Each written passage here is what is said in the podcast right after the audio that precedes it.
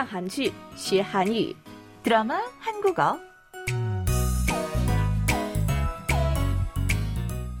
안녕하세요, 여러분. 반갑습니다. 드라마 한국어 시간에 오신 것을 환영합니다. 저는 전숙경입니다. 亲爱的听众朋友们，大家好，欢迎收听看韩剧学韩语，我是李璐。 리루, 哎， 대학 입학 후에 첫 수업 기억나세요? 기분이 어땠나요?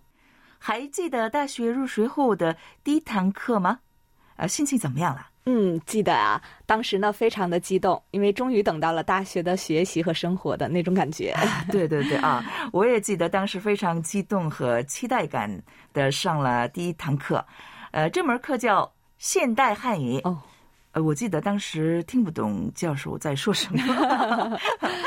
其实啊，初中、高中的时候也是第一堂课是又期待又激动感，可是呢，不到一个月就习惯了，集中力和期待感都消失了。都差不多啊。今天的原文内容是刚才我们谈的内容有关系，比较简单。我们一起听听电视剧原文吧。 어, 오늘 첫 수업은 권 교수님이시죠? 네.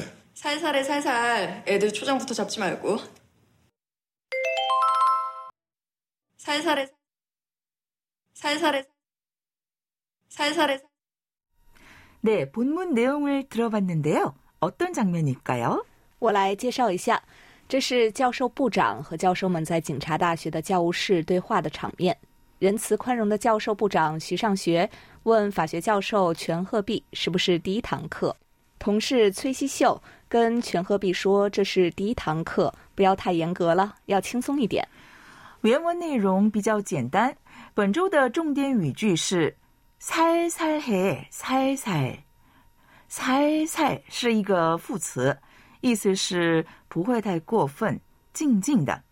在这里的“살살해”意思就是，因为是第一节课，所以不要太严厉、太粗暴，要温柔、 温暖的对待学生。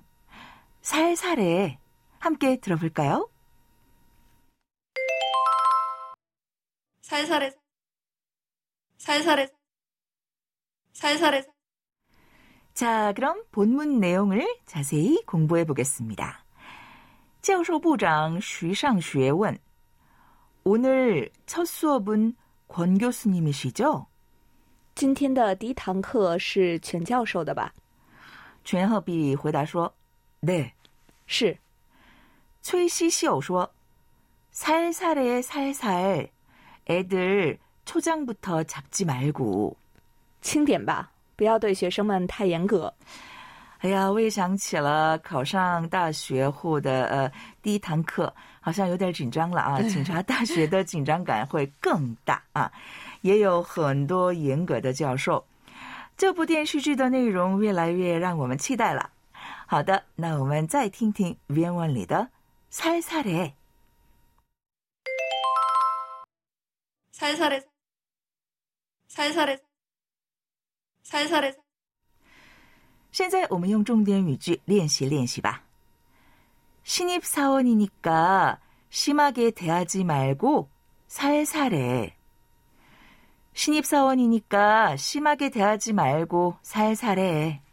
신입 사원이니까 심하게 대하지 말고 살살해. 新职员不要过分对待，轻点儿。 아직 어리잖아.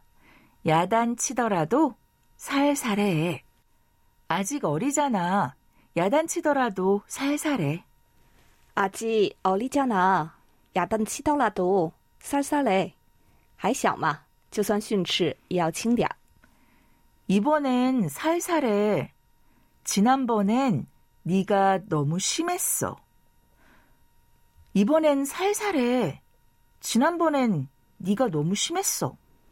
이번엔 쌀쌀해. 지난번엔 네가 너무 심했어. 这次轻点儿，上次你太过分了。 학생들이 아직 모르는 게 많아. 살살해. 학생들이 아직 모르는 게 많아.